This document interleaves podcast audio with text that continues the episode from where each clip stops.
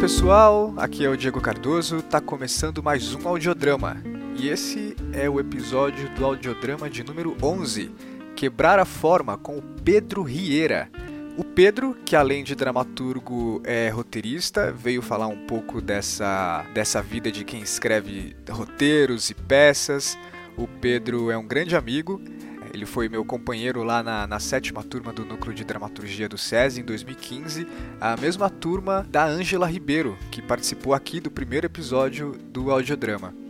É, o Pedro veio falar de algumas peças, dessa jornada dele, ele fala da peça que ele escreveu lá no Núcleo, fala também de um filme que ele acabou de lançar e a gente conversou muito sobre comédia também. O Pedro, para quem o conhece, ele é chegado na comédia ali na, nas coisas que ele escreve e a gente falou sobre a comédia como uma ferramenta para quebrar as barreiras das formas tradicionais, tanto na dramaturgia como no roteiro e em outras linguagens.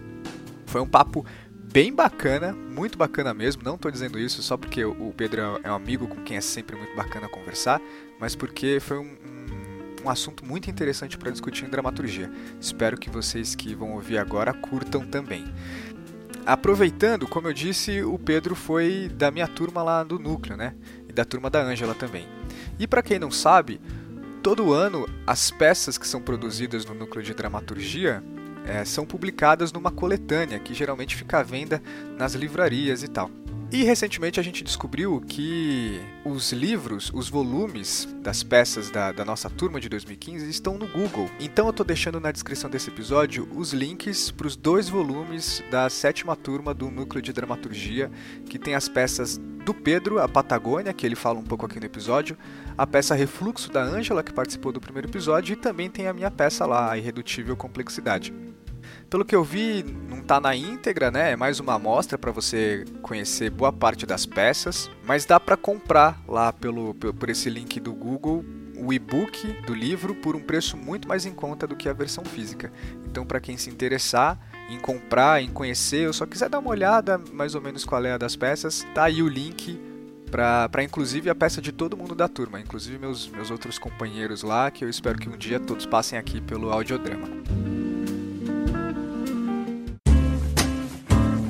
Aproveitando aqui a sessão de recado, atenção dramaturgos e dramaturgas de todo o Brasil.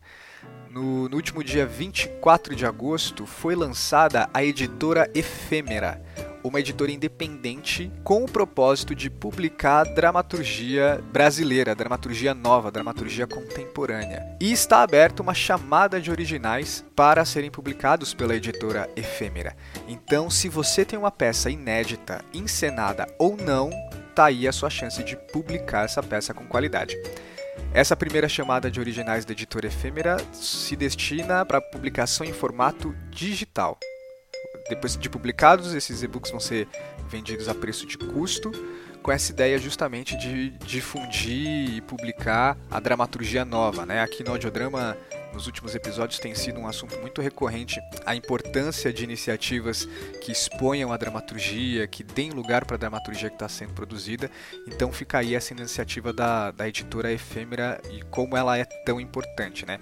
Então se você se interessou, você pode enviar apenas um original junto com sinopse, mini biografia e o seu telefone em um único PDF para, atenção por e-mail, editoraefêmera.gmail.com até o dia 30 de setembro de 2019.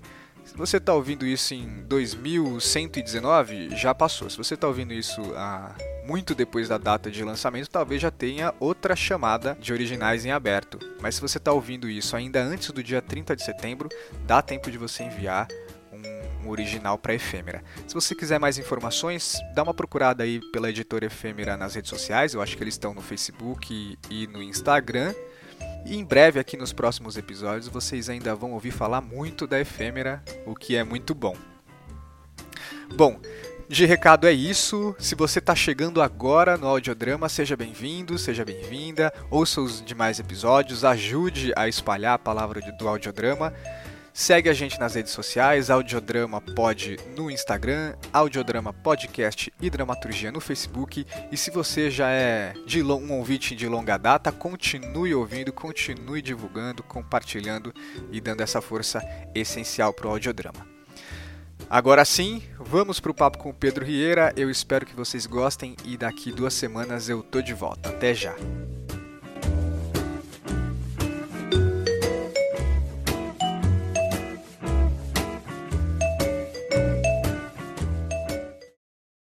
Senhoras e senhores do Audiodrama, hoje eu estou recebendo aqui Pedro Rieira. Bem-vindo, Pedro.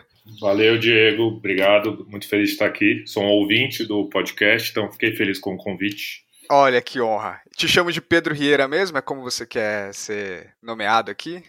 É, né? Eu tenho um nome grande, mas eu uso só o Pedro Rieira mesmo. Mas pode chamar de Pedrão, enfim, a gente é amigo, né, cara? Isso aí. É, bom, começando aqui mais um episódio como sempre, se apresente aí para quem não te conhece.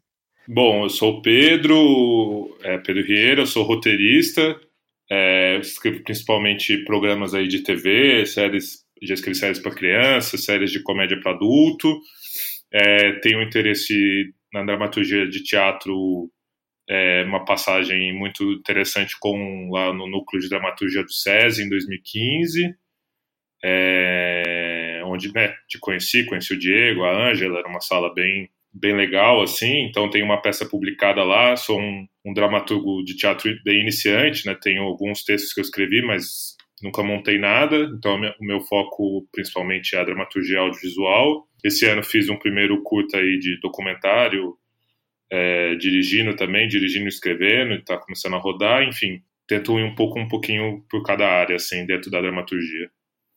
Eu ia até te perguntar se você se considera um roteirista dramaturgo ou um dramaturgo roteirista, mas você quase não se nomeou aí como dramaturgo, poxa. É, não, é, total. Eu acho que, putz, eu tenho um interesse muito grande na, de dramaturgia, né, de, de teatro, assim, gosto de ler muita peça, a gente sempre se encontra, e os amigos, né, vendo peça e escuto os podcasts, mas eu acho que como ainda não consegui montar nenhum texto, é, ainda tô nesse, nesse limbo de só sei lá, só ser publicado não, já é um grande feito, né? A gente discutia muito isso no núcleo de como é difícil a, a publicação e como é importante publicar novos autores no Brasil. Hum. Mas eu acho que como eu já tenho obras, né, de, como roteirista na TV, então acho que eu sou mais um roteirista dramaturgo. Tá, e como que esse dramaturgo passou a surgir aí? Conta um pouco dessa ida do, do roteiro para, na verdade, essa inserção da dramaturgia, né, no que você já faz. Ah, bom, é eu não sei, estava até discutindo essa semana com uma amiga que é atriz, dramaturga, enfim, e a gente estava falando sobre isso, né? Como acho que o teatro não morre também, porque o teatro é que está no, no interior, né? Do Brasil, assim, no interior dos países latinos, porque é difícil você fazer cinema, né, que é caro, etc. Então, minha primeira experiência, assim, com a dramaturgia foi quando eu, né, eu sou de uma cidade do interior que chama Itajubá, no sul de Minas, e quando eu estava, assim, no terceiro ano, no cursinho, eu vi um, um cartaz lá no objetivo que eu estudava, ah, é curso de teatro. E aí a minha mãe sempre era muito envolvida, assim, com o pessoal da cultura da cidade, ela foi gerente do SESI uma época, então ela trazia muita peça, então eu sempre estava vendo, estava bem envolvido. Aí eu falei, cara, eu estava meio perdido, assim, sobre o que prestar de vestibular, etc. E eu fui fazer um curso de teatro, que era com o Breno, que depois ele foi fazer mestrado fora, na UFOP, ele é um puta cara importante, assim, na minha formação. Aí levei uns amigos comigo e a gente começou a fazer teatro. E aí, na época, eu falei, nossa, até achei que eu queria ser ator, assim, mas aí eu percebi que não era muito a minha praia. E lá a gente escrevia os próprios textos, era um teatro assim bem independente, ficava no centro de Itajubá, Teatro uhum. Santa Cecília. A gente pagava por mês um, uma taxa simbólica, e a gente fazia as peças lá, adaptava uns textos, etc. Então o teatro começou assim, aí eu fui fazer comunicação social, né, o famoso rádio TV, mas na época também a minha a irmã da minha mãe, né, a Cris Rieira, que era dramaturga, enfim, faleceu no ano de 2012, ela também escrevia críticas é, para Ilustrada na Folha de São Paulo. E na época eu. Quando eu vim para São Paulo, eu morei um pouco com ela, antes de morar com, com amigos, morar sozinho, etc. E, e na época ela me convidava muito para ir. Então eu fui, tive um período assim em São Paulo entre 2010 e 2011 que eu ia muito ao teatro por conta dela.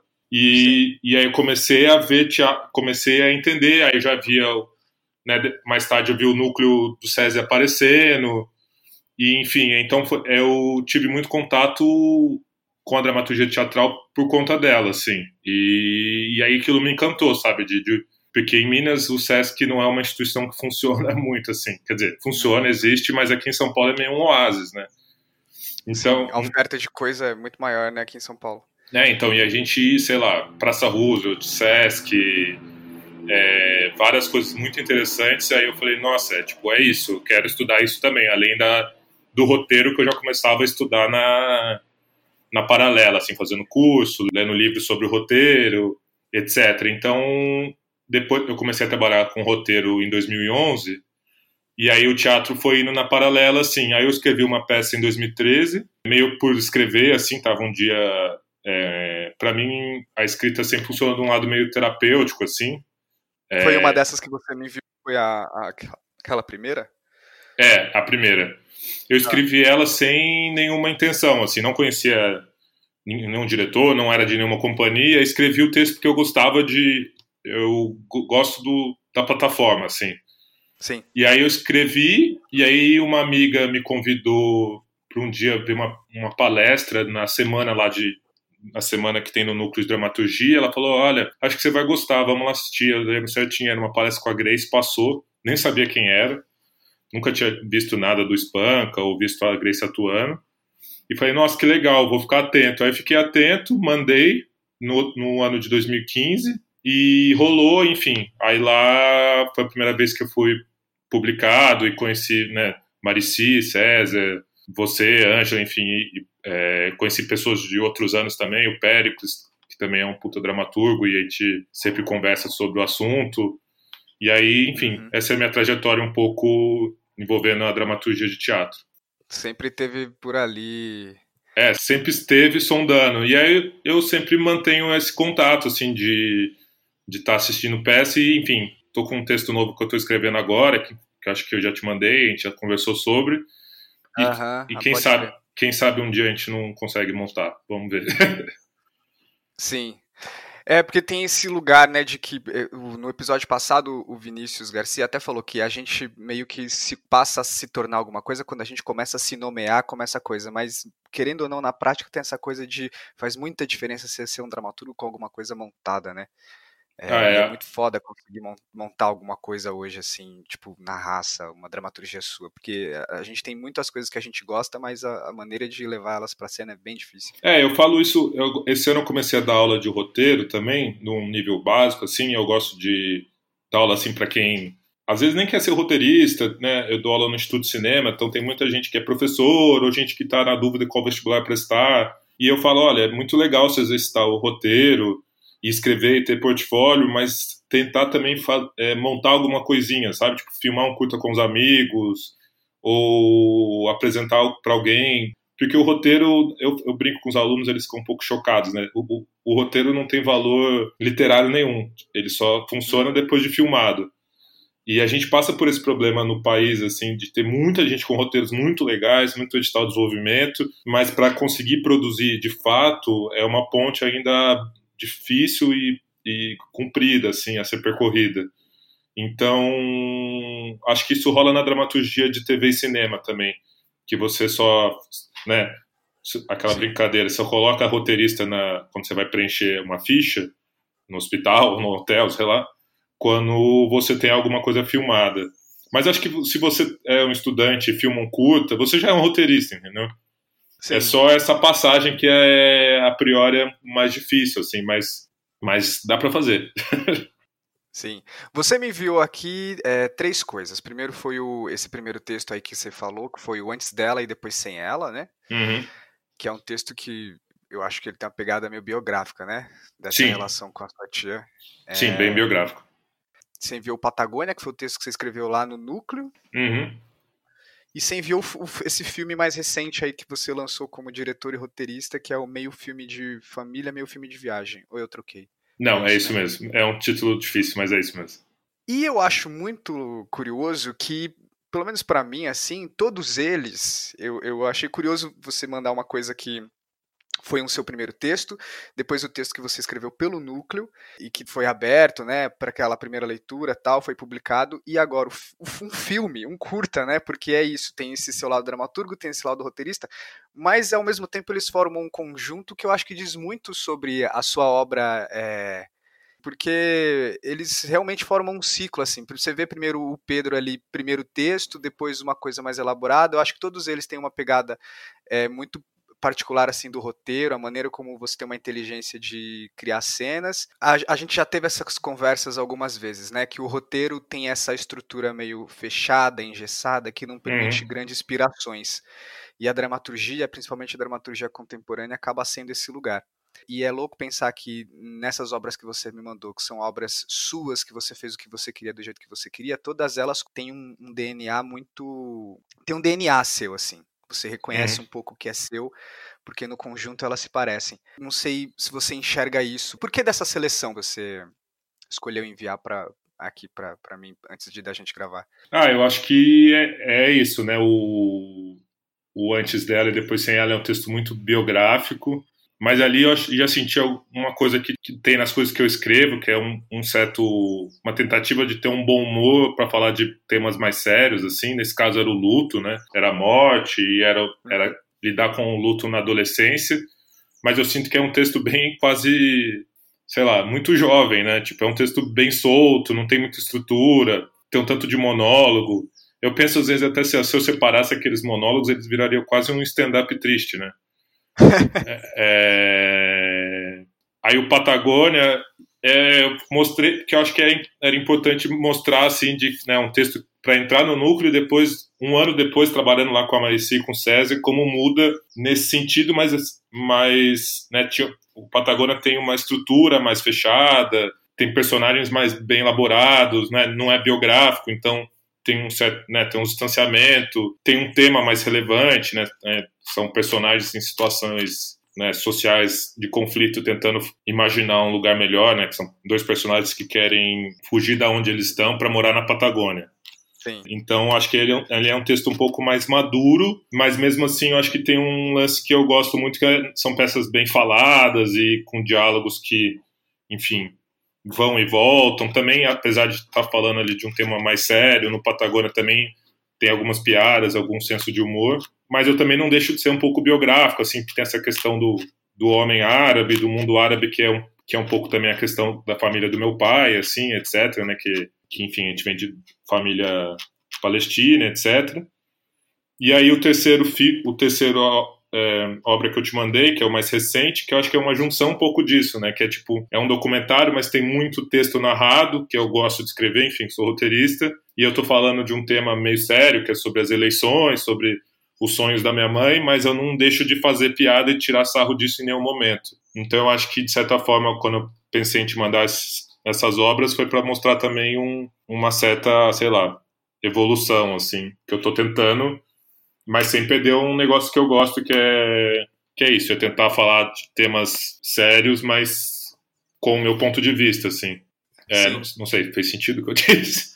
Fez sentido, mas eu acho louco que a, quando eu digo que eu, eu, percebo um DNA seu, que é próprio seu assim, nem é exatamente disso assim. Claro que tem essa maneira de que você escreve, até quem te acompanha na rede social, às vezes você posta um texto ou outro, tem esse, essa, esse assunto sério com esse tratamento bem humorado, né? Tipo, ah, mano, só o Pedro podia escrever uma coisa assim, e que foda, né?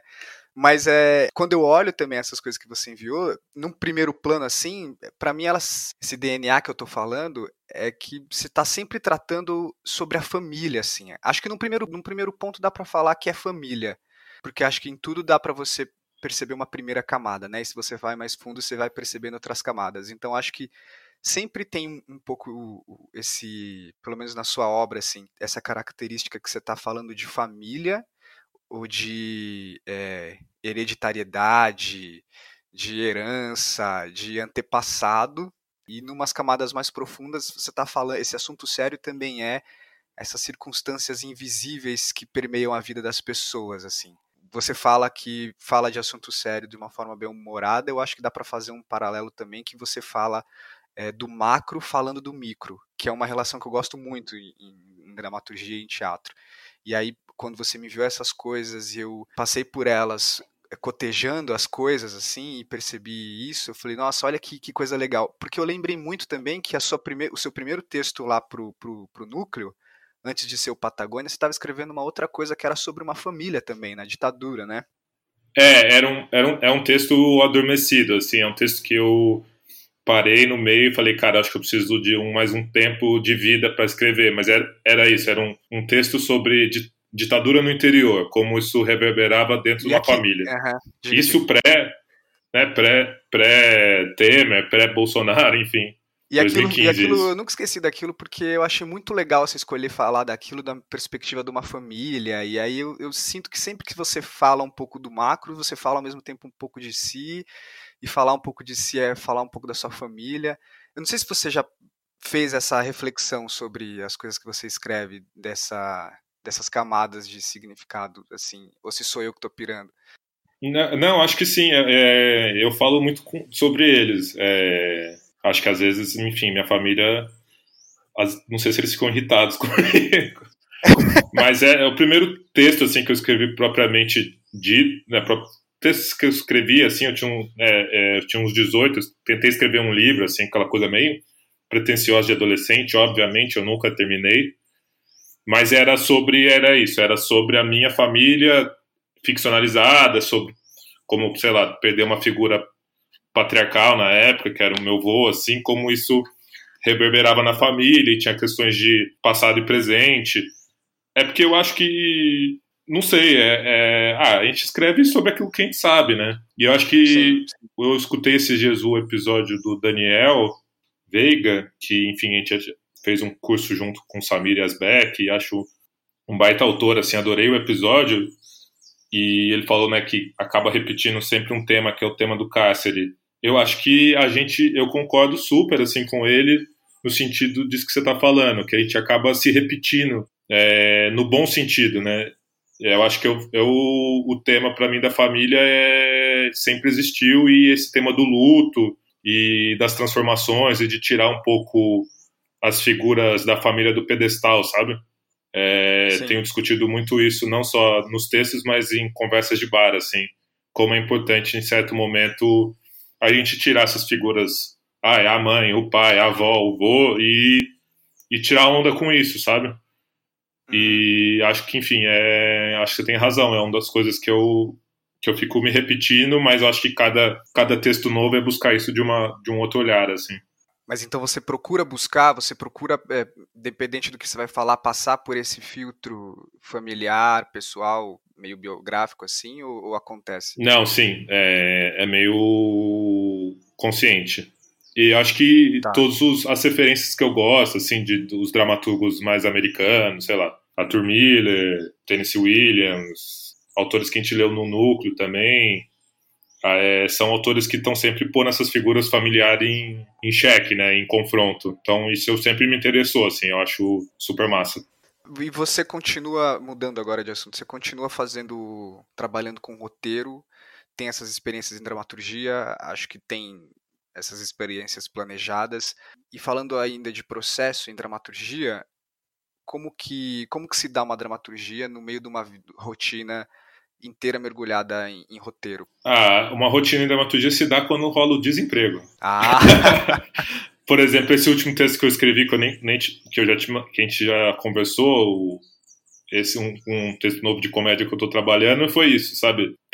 Quem é freelancer, eu acho que, enfim, a maioria dos dramaturgos que vieram aqui são dramaturgos e dramaturgas que vieram conversar com você são frilas, então tem esse período que é de frilas, que às vezes não está rolando nada, que não é umas férias, né? É um desemprego Sim. Então você aproveita e, e, tenta criar alguma coisa sua. Eu estou muito nessa, assim, nos últimos dois anos, aproveitando esse período e fazer as minhas coisas, sabe? Tipo, fiz o, fiz o documentário, aí fico elaborando um projeto para tentar vender, mas às, às vezes é, é isso, eu gosto muito de escrever para teatro, mesmo nunca ter montado nada. Então eu aproveito esse tempo livre também para ficar escrevendo umas peças, mesmo que, que ninguém leia. Então, nesse período entre trabalhos, por exemplo, agora eu estou fazendo uma sala de roteiro. E é cansativo, né? Porque são muitas horas lá e você queima né, os, os neurônios, assim, você sai um pouco exaurido. Então, nesses períodos, assim, é um pouco difícil para mim sentar e escrever, tipo, ah, agora eu vou escrever uma peça. Mas eu fico tendo ideias, eu tenho, sei lá, uns dois caderninhos eu fico anotando, sabe? Sim. Que para mim é melhor ter, sei lá, vou ter uns dois, três dias livres, aí eu gosto de sentar e, e dar uma primeira vomitada, assim. Mas eu acho que quem está interessado em escrever mais para roteiro, tanto para cinema quanto para TV, agora para dramaturgia, tem que estar sempre em movimento, assim. Acho que cada, enfim, autor, autora tem o seu, o seu processo, mas você está sempre. Acho que essa coisa de escrever um pouco todo dia é difícil, porque a escrita, a escrita também depende, sei lá, eu falo muito para meus para meus alunos agora que comecei a dar aula esse ano. O, o processo criativo depende do orçamento. Então, às vezes, mas é, às vezes você não tem tempo e dinheiro para parar e escrever. Mas é importante você estar sempre todo dia, tipo, anotando alguma coisa, sabe? É, ou, ou lendo alguma coisa, ou vendo um vídeo de um autor que você gosta, de um roteirista, de uma diretora, escutando um podcast de dramaturgia, de roteiro, sei lá, da parte de dramaturgia que, que você se interessa. Acho que todo dia é um exercício diário de você trabalhar nesse sentido. Às vezes você não está escrevendo propriamente dito, mas você está estudando. Então eu sempre sou meio chato assim com os alunos, sabe? Todo dia é uma coisinha. Às vezes é um vídeo de seis minutos, mas eu acho que eu, eu me forço assim, todo dia de manhã, todo dia no final do dia, fazer alguma coisa. Mesmo que eu não vou escrever nada, é só tipo anotar uma ideia, entendeu? Ah, tem umas coisas bem legais mesmo para se alimentar assim diariamente, né? É, total. E principalmente quando você tá, né, no meu caso que eu faço é, série, às vezes são os processos longos, lá de quatro, seis meses, que tá lá de segunda a sexta e dá uma fritada assim na cabeça mesmo. Uhum. Você sai da sala, mas você já está pensando em resolver aqueles problemas, né? A pessoa está te contratando para isso, mas ao mesmo tempo você tem outros pratos que você quer rodar, né? Os seus pratos pessoais, assim. Então, acho que saber balancear isso é uma coisa que eu estou tentando aprender. Não é fácil, acho que talvez eu nunca aprenda de fato da maneira correta, mas é, é importante ter um equilíbrio. E o que eu noto é assim: é, é importante fazer as suas coisas, sabe? E, e mostrar a sua voz, assim através de, um, de qualquer plataforma que você queira, seja um podcast, um, uma peça de teatro, um roteiro de um curta, mas ter alguma coisa sua para apresentar, além do trabalho para os outros, é, é importante, assim. Que é aí onde a dramaturgia acontece. É, que é onde a, onde a dramaturgia acontece. Eu acho que eu tento mostrar isso para os alunos, assim, de, de mostrar bastante coisa de TV e de cinema, mas levar um pouco do que eu aprendi no núcleo ou nos meus estudos pessoais e mostrar que como a gente está vendo coisas muito legais na TV agora, mas como o teatro está há anos luz, né? Uhum. Tipo, há 30, 40 anos as pessoas já estavam brincando com estruturas narrativas e com personagens, etc., com temas. E aí quando as pessoas vêm na TV, elas falam: "Nossa, meu Deus, que legal". Não, gente. O teatro já faz isso e eu acho que para mim, uhum. para mim a dramaturgia do teatro é isso, é o lugar que você pode ser mais livre. Se eu quiser fazer um, um bife, né, um, um diálogo de três páginas eu posso fazer, lógico, tem que funcionar. Mas se eu quiser ter uma peça com vários offs, se eu quiser ter o personagem XYZ, eu acho que o teatro tem essa, né, o teatro contemporâneo, a dramaturgia contemporânea tem essa, essa liberdade para os autores, assim, que é incrível. E, e isso para quem escreve muito roteiro de TV é tipo, às vezes você fica até perdido de tanta liberdade, sabe? Sim, sim. Eu, você, já, você já tinha essa noção, tipo, dessas possibilidades antes de, de ir pra dramaturgia, assim, de vez? Ou se foi descobrindo enquanto estava estudando? Tipo, no núcleo a gente descobriu muita coisa, né? Eu tinha visto mais coisas mais, assim, numa estrutura mais dramática, né? Mais clássica. E tinha lido algumas peças já, enfim, nessa experiência também lá em Minas, é, estudando em companhia de teatro, assim, era uma coisa mais tipo, ai, os clássicos, alguns dramaturgos é, americanos, assim, né, do século XX, tinha visto peças, etc., mas eu acho que o núcleo, até o foco do núcleo, né, para quem tem interesse nisso, é tipo quebra-cabeça, assim, tipo, você chega lá meio, né, eu lembro que tinha aquela piada, né, porque no nosso, no nosso ano tinham quatro pessoas mais do audiovisual, aí, aí né, o pessoal chamava a gente dos burocratas do audiovisual, Uhum. E eu acho que os burocratas saem quebrados, assim. Tipo, se não sai quebrado, você não aprendeu nada, entendeu? Sim. Eu acho que, tipo, quando você lê, sei lá, voltando um pouco a Grace, assim, quando você lê um texto de 17 páginas, que é o Por Elise da Grace, se aquilo não, não mexeu com você em algum lugar, tipo, sei lá, volta e lê de novo, entendeu? Uhum. Tipo, de forma, de personagem, de prosódia, de tudo, sei lá. Eu acho. Enfim, isso é só um, um dos textos, né, que a gente tem contato lá e e estuda e etc. Eu acho que é, é, foi um período importantíssimo e eu acho que a minha, a minha noção que existem outras maneiras de contar uma história passa muito pelo núcleo do SESI, assim. E pós-núcleos, é se manter, né, tipo, vendo, vendo as peças e em contato com os amigos, etc. Mas as, essas experiências em dramaturgia, tipo, modificaram também a sua forma de fazer roteiro? Ah, com certeza. Eu acho que, por exemplo, esse filme é, que você viu, né, o documentário, tem, tem muita coisa que eu aprendi do tipo poder me arriscar mais e me alongar e tentar achar a minha voz. Às vezes eu estou escrevendo projetos pessoais que, sei lá, tem, tem essas regras meio básicas, né, que a gente estuda de roteiro, onde fazer a virada, o que, que o personagem reage. Às vezes eu já penso diferente, falo, ah, talvez não tenha uma virada aqui, porque não precisa, toda hora não precisa ficar virando. Aqui eu posso me estender mais, aqui o personagem pode ser desse jeito. Eu acho que com certeza, lógico, tem algumas regras assim de, de apresentação do roteiro que você continua seguindo porque o mercado exige. Mas, mas com certeza a minha escrita é, mudou bastante depois de ter contato mais com a, com a dramaturgia contemporânea de teatro, que é isso, tipo, comparado o que a gente vê hoje na TV, o teatro já faz isso há, há anos, anos, anos atrás, entendeu?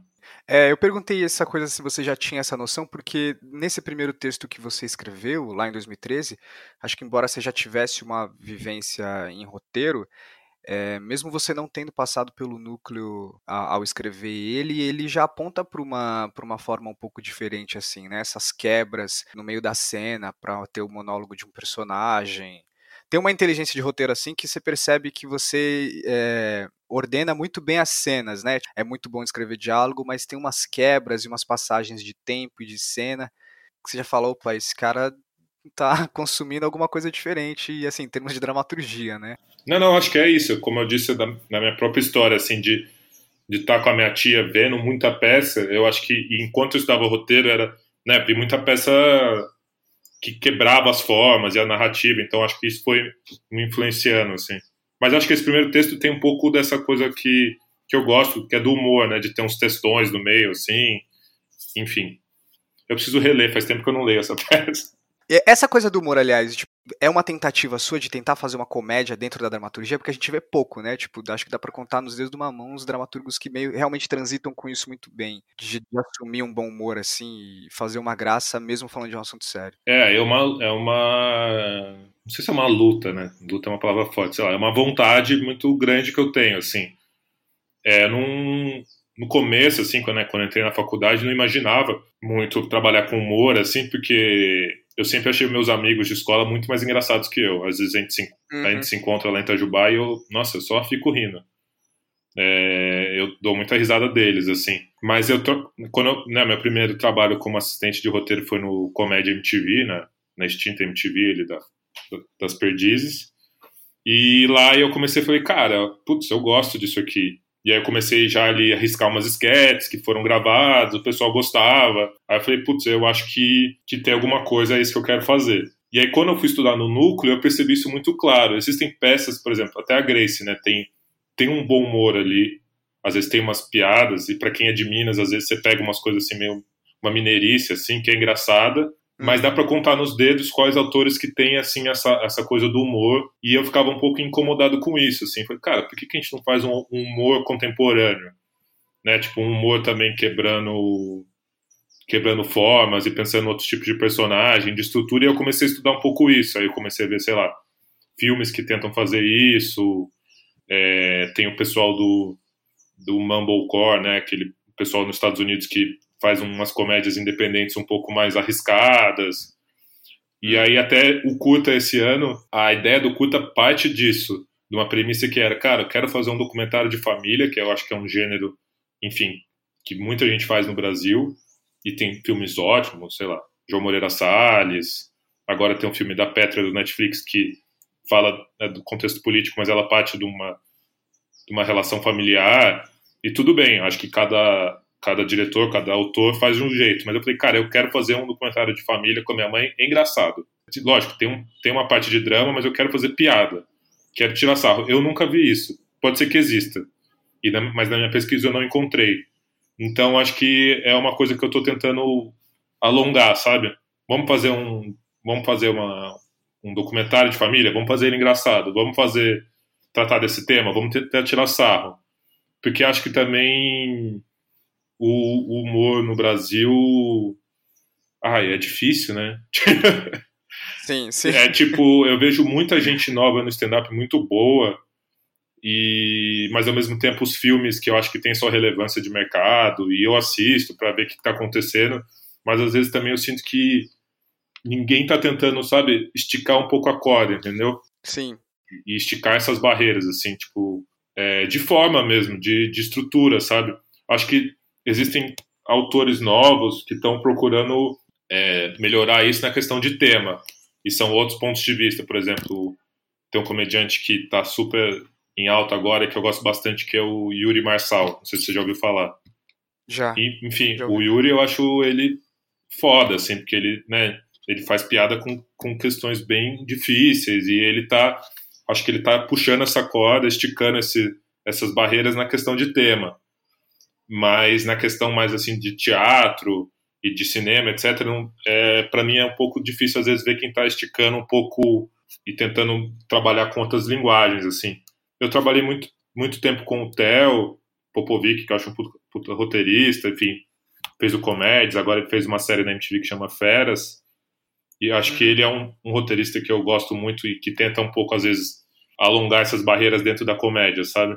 Mas, sim, pensa, é uma coisa que eu venho pensando bastante. Quando você fala de, desse, dessa comédia, você está falando de forma ou você está falando de um conteúdo engraçado? Porque é, responde aí, depois eu. Não, eu acho que a... os dois, por exemplo, é isso que eu falei, o Yuri, ou sei lá, outros, outros, outras, outras mulheres também que estão começando agora no stand-up, Letícia Muniz, enfim, o, o, conteúdo é um conteúdo, sei lá, diferente, que a gente não escutava, por exemplo, era impossível ouvir esse conteúdo vindo do Rafinha, do Gentili, do, sei lá, do Fábio Porchat, mas a forma ainda é muito tipo, ah, você vai sentar no teatro, você vai escutar um texto que você sabe que tem né, né, preparação e punch, preparação e punch.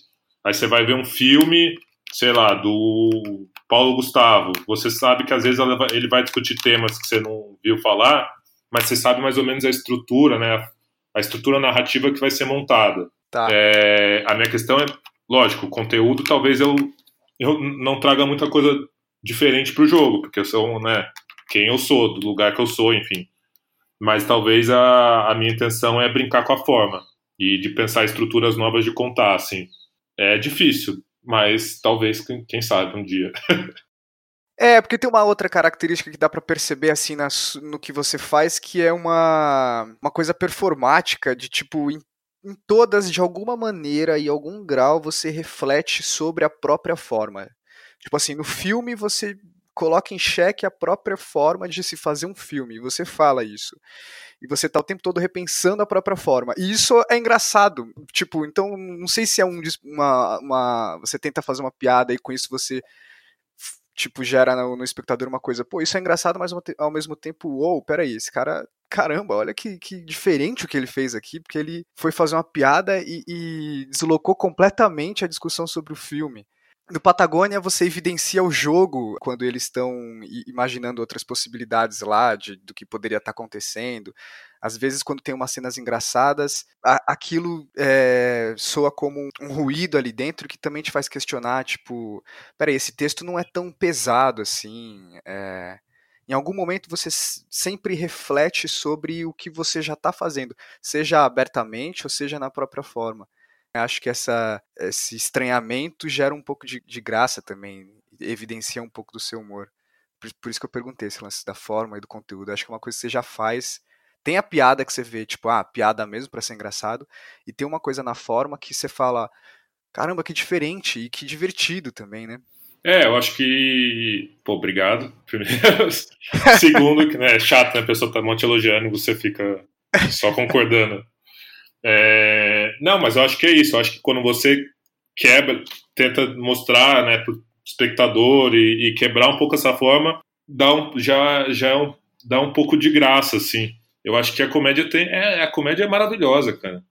E tem, e tem é, tipo, a comédia é uma ferramenta incrível, assim, tipo, sei lá, é, hoje de manhã eu tava vendo um vídeo do Trevor Noah, que é aquele comediante sul-africana que, tem, né, uhum. que trabalha nos Estados Unidos, e ele estava falando sobre é, essas coisas, né, os, os, tiroteios nos Estados Unidos. Cara, e ele faz. Putz, é, é, um, é uma epidemia, né? Eles já chamam uma epidemia de mass shooting, né? E Sim. como você faz piada com isso? Às vezes ele não consegue ser tão engraçado, mas ele faz, ele, ele faz uma piada com o Trump ali no meio e as pessoas riem. E essa piada, ele sabe onde colocar, porque ele sabe que isso vai prender a atenção do público por uma mensagem que ele quer mostrar do tipo, galera, parem de legalizar as armas do jeito que tá. Tipo, virou uma epidemia, as pessoas tá tendo tipo um, um tiroteio por final de semana. Então eu acho que, por exemplo, eu li o livro dele, que é, uma, é um livro de, de memórias dele na infância com a mãe na, na África do Sul. E é isso, é um livro de memória que você já pega pensando, olha, vai ser um livro meio pesado, né? Tipo, né, mais denso, falando sobre família e, enfim, questões é, do apartheid na, na, África do Sul. E, cara, tem capítulos do livro que eu ria alto. E eu acho que ele já estava ali tentando quebrar uma forma de você contar a história de família, sabe? É um livro que é uma referência, assim, pro documentário. Mas tem episódios que eu chorei. Episódios não, é. Tem capítulos que eu li meio, meio embargado, assim, que ele conta coisas com a mãe dele. Então eu acho que tem comediantes nos Estados Unidos que eles estão já procurando quebrar essa forma, sabe? Tem o filme, tem o filme do Paul Thomas Anderson, o Punch Drunk Love lá, que é uma uhum. comédia e completamente né, desfigurada e tipo com uma estrutura narrativa, sei lá, pouco comum para uma comédia. Então eu acho que a galera lá nos Estados Unidos já está preocupada com isso Tipo, tem aquela série que a gente gosta lá, o Better Things. Sim. É, que também, né? Tipo, ela é toda fatiada. Então, ou Atlanta, enfim. Tem inúmeros exemplos de, de, drama, né, de autores que já estão fazendo isso. No teatro, eu vejo pouco ainda. Talvez por uma falta de pesquisa minha, ou realmente não sei se está rolando no Brasil. Mas é uma vontade de ver mais gente procurando outras formas de fazer comédia, assim. Então, eu comecei a ver uma série que chama Fleabag. Ah, genial, ela é genial. E que eu descobri que era um monólogo dela no teatro, porque ela é uma atriz renomadíssima, né, na, na Inglaterra. E eu fiquei curioso para ver como era a forma disso em cena. Em, se bem agora que eu lembrei de um autor também, que é o Tim Crouch, que ele veio aqui para o Brasil, o SESI trouxe ele, e, e, o que ele faz em cena é engraçadíssimo, e ao mesmo tempo ele está falando de. Ele sempre escolhe fazer dramaturgias. Ele pega personagens de textos clássicos que não que teve, sei lá, uma, duas falas no texto, tipo mordomo, um figurante, e faz um texto sobre aquele cara vivenciando aquele mesmo contexto, só que ele faz em comédia e é bizarro de engraçado. Você falou do Trevor Noah também. Aquele episódio dele no programa do Seinfeld na Netflix é, é muito bom porque ele dá uma explanada um pouco dá pra você ter uma amostra de como é esse jeito dele ver as coisas, né? É, eu acho, eu acho que, enfim, tá, tá num caminho legal e acho que, por exemplo, sei lá, até o pessoal do Choque de Cultura, por exemplo, tem Sim. um jeitão de fazer ali comédia que tá quebrando um pouco a forma também, e aí e, e você vê que quando. E eles também, né? Eles quebram e eles falam toda hora como eles estão fazendo. Sim. Então, quando você mostra isso também, é, um, é engraçado. É, é, eu acho ótimo, cara. Eu, eu fico. Eu acho que no, no momento que a gente está, eu acho que tudo é válido. É um momento tão. É, para não falar outra coisa, tão maluco, que é uhum. importante ter as lutas sérias, as, os atos, as peças dramáticas, os filmes sérios, mas também é importante ter comédia pra gente discutir essas coisas e tirar sarro da gente mesmo e trazer questões sérias pro jogo, porque eu acho que a comédia também tem um lance. É, as pessoas gostam, né? Ela, é, ela, é, ela chega nas pessoas. E Sim. às vezes é um caminho legal para levar discussões e abrir debates. E acho que, cara, no momento que a gente está, não, não, tem que fazer tudo. tem, é. tem, tem que abrir espaço para ter tudo, sabe? E. Bom, eu fico mal feliz quando eu vejo gente fazendo comédia procurando outras formas, assim. Eu acho que, por exemplo, estava até discutindo isso esses dias com sobre, sei lá, o Jordan Peele. Uhum. Eu, eu, eu fiz um caminho contrário. Eu vi todas as coisas dele no Comedy Central. Aí eu vi o filme dele, o novo, o Us. E nunca vi o Corra, acredita? É mesmo? Nunca vi. Pô, que é melhor que o Us, eu acho. É, e é, e é sei, sei, lá, não sei porque eu nunca vi. Vou ver hoje, à noite. Mas Beleza. é que eu sou muito fã dele, mas eu acho que tem um lance que, tipo, ele sabe conectar muito bem, porque a comédia é considerada, sei lá, um, um subgênero. E, e, o terror também. mas eu acho que eles são irmãos, sabe? E, tipo, no Sim. Us você vê isso toda hora, ou nas, nas, nas sketches dele. Tipo, ele tá falando de terror e tem várias questões sociais sendo debatidas, mas ele não perde a oportunidade de fazer piada. E Sim. eu acho que são dois gêneros que, tipo, são considerados menores, abaixo do, do drama imaculado, e eles têm uma potência, assim, tipo, o, filme, o Us, eu saí, tipo, feliz de, de ver um filme que é cinema puro, sabe? uhum. e de estar tá tratando de várias questões super relevantes e tá levando as pessoas pro cinema e tipo um baita elenco e é um terror, tá ligado? Uhum. E eu falei, nossa, tipo, acho que é... Mas sabe por que eu não assisto também? Muito porque eu tenho medo. Eu sou meio.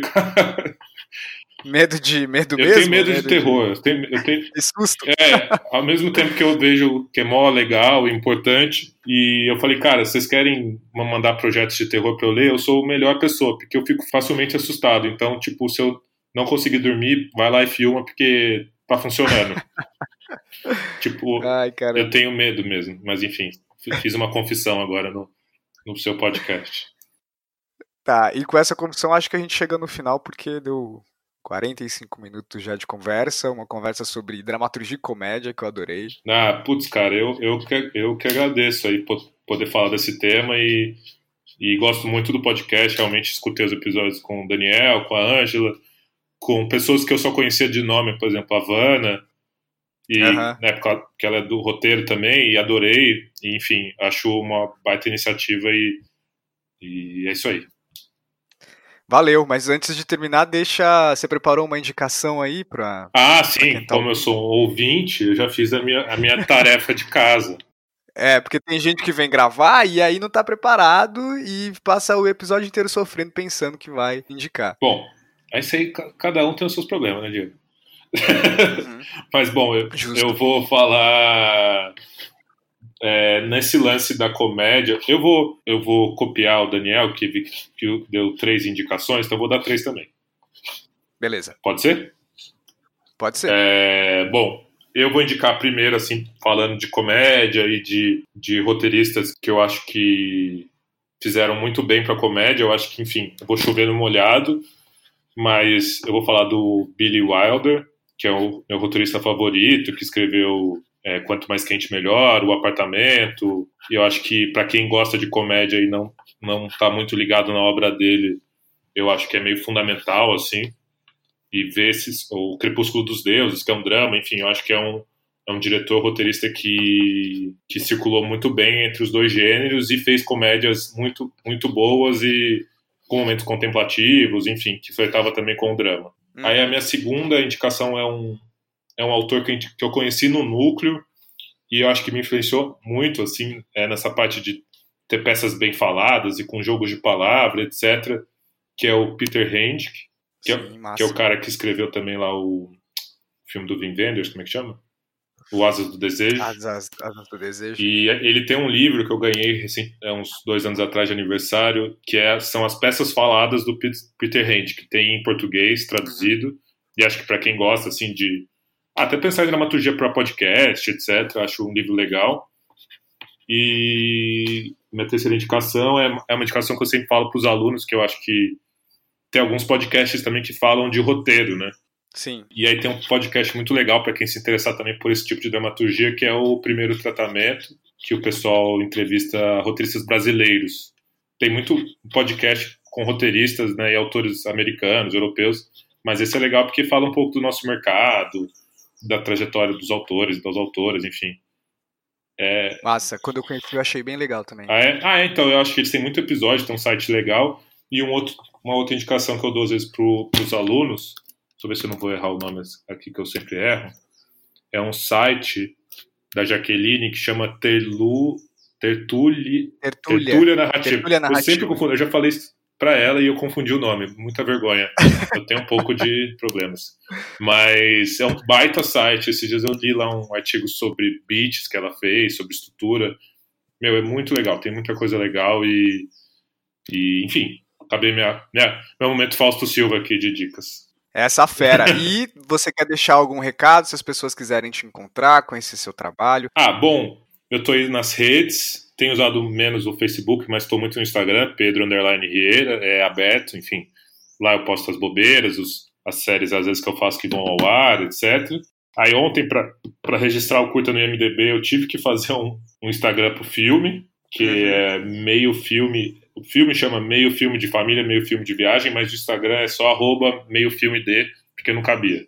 E, tá. e aí o filme já, já rodou agora em dois festivais, e aí a gente está esperando outras respostas que, se eventualmente saírem, a gente posta lá também. E é isso, tô nas redes, Facebook, Instagram, Twitter não, que eu cansei. Sério? Pô, Twitter continuo lá firme e forte, sofrendo todo dia. Acordo, tomo café, já passo raiva. Eu falei pra te, alfine... eu falei pra te alfinetar porque eu sei que você é uma twitteiro. eu sou mesmo, vivo lá. Bom, então é isso, Pedro. Obrigado, muito obrigado. Foi um papo bem legal. Que bom receber um amigo aqui. E, enfim, espero que as pessoas gostem. Também. Pô, valeu, cara. Eu que agradeço, Diegão. Você você é um fera. É nóis. Valeu. E a gente se despede dando tchau para quem tá ouvindo e até a próxima. Tchau, tchau. Valeu.